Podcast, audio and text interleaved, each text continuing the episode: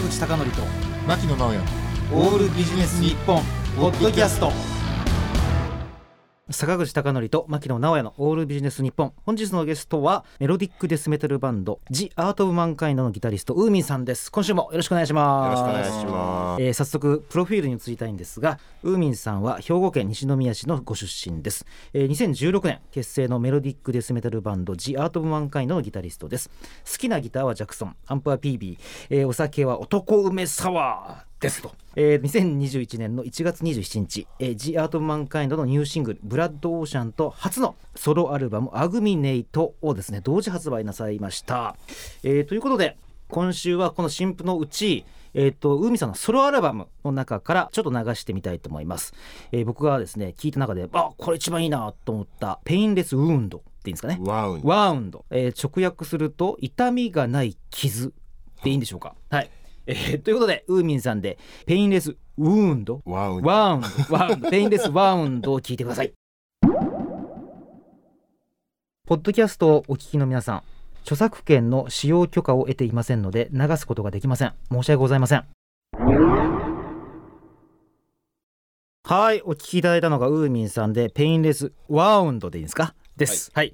で、えっと、ちなみに、これぜひ気になった方は、サブスクのサービスでもいいので、ウーミンさんのお名前で検索いただいて、ぜひ聴いていただきたいと思います。で、ちなみに、えー僕が気に入った曲はですね、えー今流してる曲の他に2つありまして、えーコンセプション。はあ、はあはあはいはえー、とこれは、えーウーミンさんの同じバンドの「ジ・アート・オブ・マンカイ」の沢地さんが歌ってる曲とあ、はい。もう一個がですねこれなんてね呼ぶのかが分かんなかったんですけど「マリス・イン・ナイトメア」でいいんですか？あ、そうですね。リブリキさんの。この3つがすごい気に入りあ、ました。ですね。で僕ちなみにあの「アリス・イン・ナイトメア」って書かれてたんでえアナイアレーターと思ったんですよ。あでもあれカッコ M ってなってるから。これどっちの意味なんだろうと思ってマリスってラッパーもいるしヘビーメタルバンドもあるじゃないですか。ああ、はいはい。これなんか特に意図なさった。まあ歌詞とかタイトルに関しては全ええ。部その作詞をした人に任してるんで、うん。なんかあんまそういうところの世界観を作るのは僕の仕事じゃないんで、ええなるほど。これあのちなみにさまざまなこうミュージシャンが入れ替わり立ち替わりしているんですけど、はいこれ人選は海さんどのように人ですか？選はうん。一番最初にうん。サザンダイズの道元さうんんですね、それを軸にして組み立ててとあとはその自分の周りで普段から対バンする人たちで一緒にやってみたいなっていう人とかで組み立てましたね。道元さんって方は、えーサウザンズアイズのボーカルの方で,、はい。でかつそのバンドに、えー、とウーミンさんはこうどういったんですか？関わっていたっていうか。関わってローディーとして今でもずっとはい。お世話になってるというか、なんかええ。ただただ一緒にいるだけなんですけどいやいや。特に何もしてないですけど。あのバンド見てますと。見てたら、えー、とステージ脇の右側にいたらああれウーミンさんだと思ったらいいんですよまあそういうことですね。でアンプの音量調整したりとかしてたらね。だからあのあれなんですか？昔からつながりがあって、まあ、やるんだったら道元さんかなとかあったんですか、まあまあそうですね、なるほど。これに関してもペインレスバウンドを気に入っていただけたっていうのも、ん。結構狙い通りというか、うんうんうん。なんか知らず知らずのうちに、なんていうんですか自分の組み立ててるアルバムの曲順みたいなのに対するん術中にはまってくれてんじゃないかな。って、1曲目マジックみたいなのあったりするじゃないですか。ああります。アルバムの1曲目だったり、そこでいきなり道元さん来るかっていうのもあったりするじゃないですか、なんかこんだけいろんなボーカリストがいたら言ってしまえばフェスティバル的なまあありますよね。フェスじゃないですか、要は言ってしまえば一番のビッグネームというか、それをなんか1曲目でガツンと聴かせて。でまあ例えば某ディスクユニオンとかで某ディスクユニオンね。某ディスクユニオンとかで視聴器で聞くじゃないですか。なるほどなるほど。その時にうん。いきなりもうガツンと来ないと意味がなかったんですよね。なるほど。つったかたたたたたたたたって来てうわ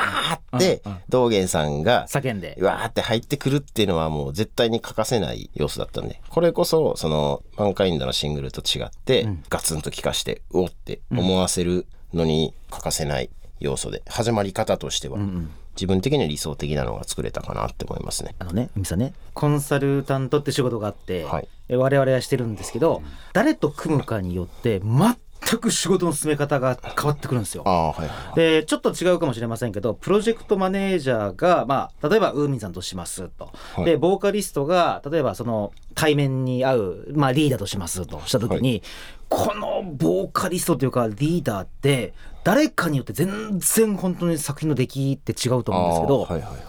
これたくさんのボーカルの人でやってみてはい。あのなまあなんこうどうなんて言ったんですか？本妻と言ったらいいのかな、実際の沢志さんと比べてうわこっちの方がすげえと思ったことってたくさんあったんですよ。誰と比べて？沢氏そうそうそう比べても。そんなん言えるわけないじゃないですか。ということは俺は一番いい質問してたことだ。違うんですよ。はい。それは、うん。良さはいろんな良さがあるんで、はいはい。例えばですけど、そのキスケくんっていう人はいはい。4曲目、うんうん。4曲目やったっけ？はい。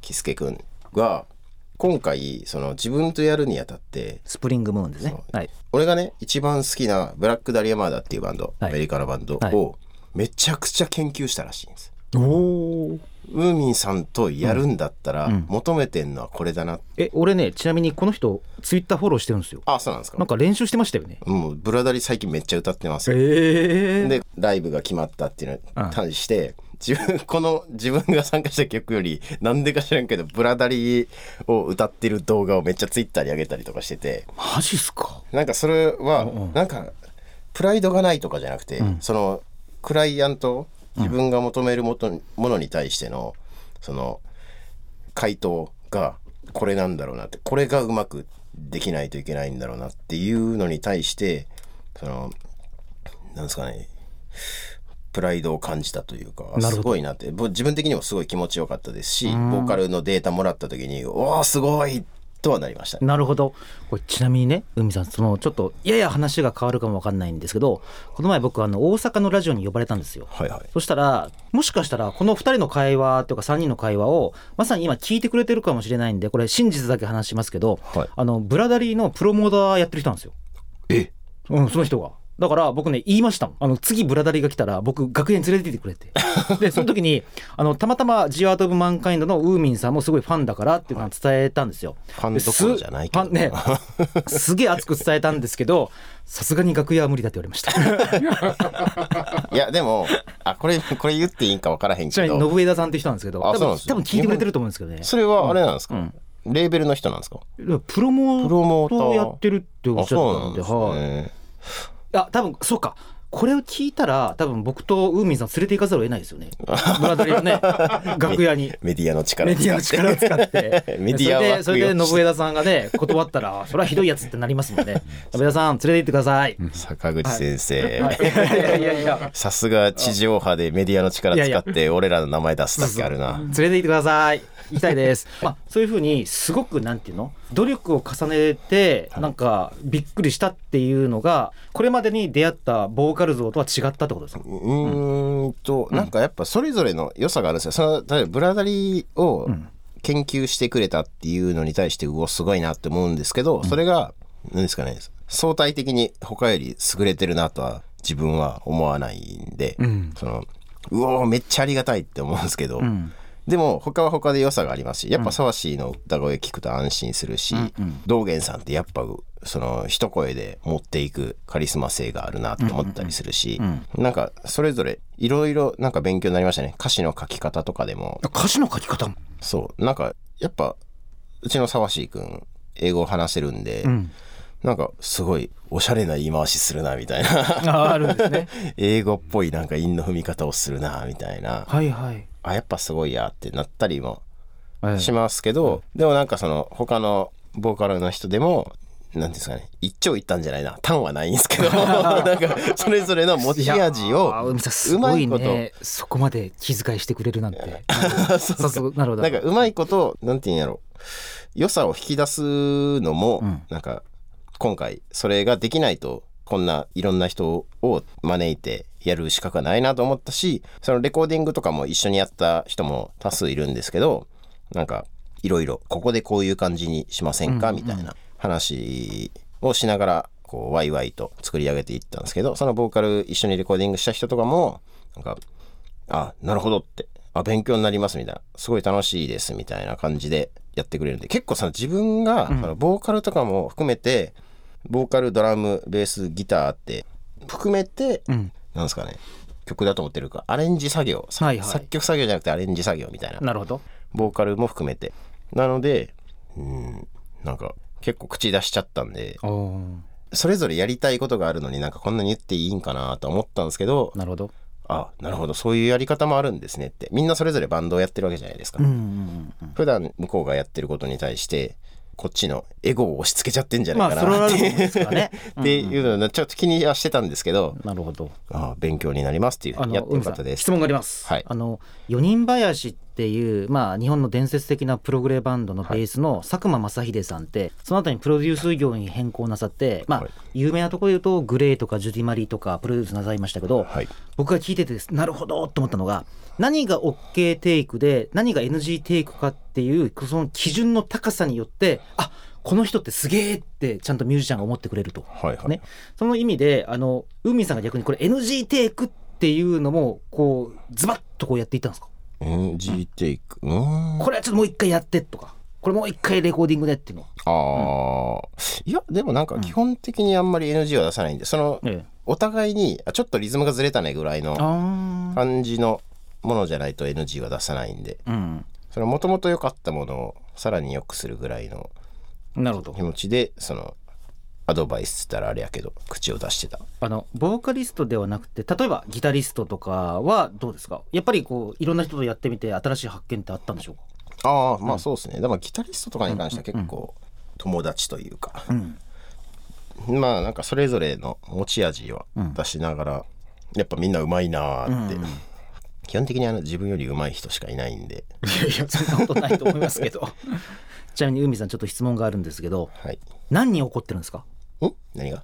いやこれあの アルバムのタイトルが「怒り」だから。えアグミネートは？憤慨でしょ？いやじゃないです。集結みたいな意味です集結？っはい。ていう意味？あそうなんですか？あそうなんですよ。なんか、うん。自分はあの聞き馴染みのない単語なんですけど、はい。え集結ってのはどうどういう？あのお友達大集合みたいな感じです。ああそういうこと。え8時だ全員集合みたいな。そうそういうことです、はい。アルバムタイトルとかみたいなのは、その普段アート・オブ・マンカインドではそのそういう文字上の世界観みたいなのを作るのは全部その沢氏に任してるんですけど、はい。今回はまあいろんな人が作詞とかで関わってるんで、なんかどれかをどれかこの1曲をそのままアルバムタイトルにするみたいなのがちょっと気が引けたんでなるほど。アルバムタイトルだけでも自分でつけようと思ってなるほど。なんかそれっぽい単語をつけたらこうなりました。あの数ヶ月前ね海さんの「バーン」って雑誌って、はいあの世紀末っていうバンドと歴史的な和解を果たしてはいはい。でその前後でウーミンさんのこうソロアルバムと「ジアート・マンカインド」のこうレビューが載っててはいはい。ついに書かれましたねウーミンさんねえ？このジャンルの第一人者って書かれてたでしょあついに来ましたね。はいはいはい。ね。なんか第一人者。第一人者ね。なえっとなんだっけね。ななんかあったでしょ、はいはい。このジャンルのねよく言ってくれるなと思いましたね。来ましたね。だからそのウーミンさんがその第一人者のウーミンさんが集めた、こう今のところのこう集大成って言ったらいいのかな、あのちなみに僕がねすごく印象的だったのがウーミンさんって名前じゃないの。ウーミン from the art of mankind だったんであーはいはいはい。あやっぱり起点はバンドなんだなと。ああそれ伝わりました。いや伝わったレーベル担当氏にそれつけんなって言われたんですよ。あなんで、えーなんか無駄やからつけなくてもいいんじゃないかなみたいな言われたんですけどあくまでアート・オブ・マンカインドのバンドが第一としてのサイドワークとしてのソロアルバム。なんで「ウーミン・フロム・アート・オブ・マンカインド」って書かないと意味がないんですよ。ってジャケには書いてもらったんですなるほど。あの今和の清志郎さんが RC サクセション以外は副業ですって明確になさってたんですね。ということはこのソロアルバムはあくまでも一時的なものであってそうやっぱり軸としてはもうこうバンドを中心として、そうですね、うんやっていくってことですか？そうですね、はい。ちなみにこのソロはなんか、まあ、計画まではないでしょうけど数年に1回は出したいなっていうまあまあそうですね。別にそれを作ることに対してはうん。全然。これもだって正直、これも半分はこのために作ったけど、半分はストックなんで。あそうですか。曲が。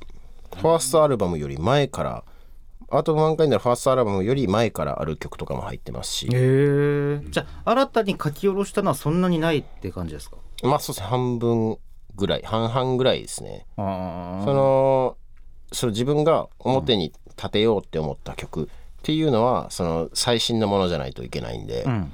その道元さんが歌った2曲はこのために作りましたね。その、はい。自分の曲で全部投資番号で作ってるんですよ。はいはいでそれがえっと50番台の曲もあれば10番台の曲もあるし。なるほど。はい。これあのぜひね皆さんあのできれば耳がちょっと悪くなる悪くならないって問題あるけどこれ絶対ねヘッドセットで聞いてもらいたいと思いましたよ。あそうなんですか。この R12 もすげえ狙いで作られてますねこれねああそうですか。ねこれは、しかもあの海さんこれは結構僕ね面白いと思ったのが日頃聴いていらっしゃる音楽はヒップホップが多いとかあがあるみたいに、はい。結構ねリフのバラエティってこう豊かですよ。ああこれは狙ってこういうソロアルバムにしたってことだ、狙い。狙ってはないですね、もう本当曲を作るっていう作曲段階の作業に関しては、うん。ほぼ手癖なんですよ。あ手癖なの。手癖でうん。ただただ本当にもう狂ったようにうん曲を作ってしまう時期があるんですよね、はいはい。ただ湧いてきたものをそのままパソコンの中に残すっていう作業があってそれに関してはもうほんとごちゃごちゃ考えないんでこうしたらいいんじゃないこうしたらいいんじゃないっていうのがどんどん湧いてきて、ん。あのいつの間にか一曲できてるみたいな。え海さんねこれちょっと興味ある人多いと思うんで聞きたいんですけど作曲って断片を組み合わせるというよりもはい。ゼロから最後までいきなりこうつるっといっちゃうんです。かあまあそうですね。そうじゃないとまとまった曲にならない。ですね。ん。なんかリフのメモみたいなのを作る人っていっぱいいますよね。すごいたくさん。うん。うん。リフ思いついたってこれを録音して残しとこうみたいな、は経験上ほぼ無駄になるんで。おおそうなんだ。繋がらないってことですか？そうですね。なんかそういう曲はやっぱそういう曲になっちゃうし、うん。思いついたリフのメモ帳からここを乗ってきて、じゃあこれ A メロにしよう、B メロにしようみたいなうん作り方はあんまり自分的にはなんかいいなって。なったことはない。それそれはもう個人差絶対あると思うんですけど、うん自分的にはもうあなんか降りてきたなってなったらまあ例えばイントロのリフがお風呂入ってる時にうん。降りてきたらお風呂上がったらパソコンに向かってまあうちはまあ最初打ち込みで作るんですけど、はい。イントロ作ってたら Logic Pro かなんかで Cubase あキューベース Cubase。はい失礼しました。カチカチカチって、はい。ええ。そのイントロを作ってる間に、打ち込んでる間にもう A メロが降りてくるんですよ、うんで A メロ打ち込んでる間に B メロが降りてきて、みたいなのをアウトロまでスムーズにだいたい今それで2時間半から3時間ぐらいでできるんですよね、うんそういう曲じゃないと基本的にはその表に出せる曲にはなならない。ならないです。あのこれ海さんこれ褒め言葉なんで誤解いただきたくないんですけどあの異常なチョーキングと異常なビブラートも同時に思いつくんですか？ああプレイに関しては結構取りながら考えてああしなるほどなるますね 異常なんですかね？いやあ異れはちょっとすごい個性的だと思います。ああそれはまあこれまでのギタリストではなかなかないチョーキングとビブラートじゃないですか？まあまあそうですね。なかなかいないですよね、だから。なんか変な感じですよね。変な感じっていうのは繰り返しなんですけど、まあ、奇妙っていうのは褒め言葉のつもりなんですけどあありがとうございます。あ、一発でわかるっていうパターンの。だからあの今までなんかブルース系とかロック系のギタリストでチョーキングとかあのビブラートが印象的な人って言いますけどメタル系であんまりプレイの中でチョーキングとビブラートが印象的な人ってあんまりいないんじゃない？ああまあでもなんかその自分の師匠周りというか、うんがなんかもともと自分がギターを始めるきっかけになったアイアンチノさんっていう人がその生み出したというか、うんうんうんああいうビブラート。俺はアイアンさんになりたいと思ってギター始めたんで、はいはい。まあ、いわゆるそこからジャクソン使いっていうか V 使いもつながっているってことですね。そうだからそれに関しては正直もう本当モノマネ芸人レベルやと思ってるんで、いやいやいやあのちなみに海さんその話の流れで言いますとね同じく V かつ海さんの初めてメタルとの出会いであるチルドレン・オブ・ボドムのはい。アレキシが、はい。ね、ちょっと死因は不明ですけど亡くなってしまいましたが、はい。あれびっくりしましたよね。そうですね。ね。まあ騒然としましたよね、本当のえなんだっけ？ボドム・アフター・ミッドナイト？はいはい。で活躍がすごい期待されてたにもかかわらず何よりもそのせいでウーミンさんのインタビューが延期になってね。バーンに乗る。そのせいでっていそうのせいだよ。そのせいでね。そのせいで。いややっぱしょでもしょうがないなって思いましたね、ん。歴史ならしょうがない。あのちなみにウーミンさんも男梅サワーというね、まあ、お酒好きですけれど、はい彼も相当酒好きで、ねはい。体がボロボロになっていたっていう噂もありますんで、はい。ね、一応 V 使いタバコ吸って、はい。あの酒も飲む。酒も飲む。はい。おかげで遅刻しました。いやすいませんでした。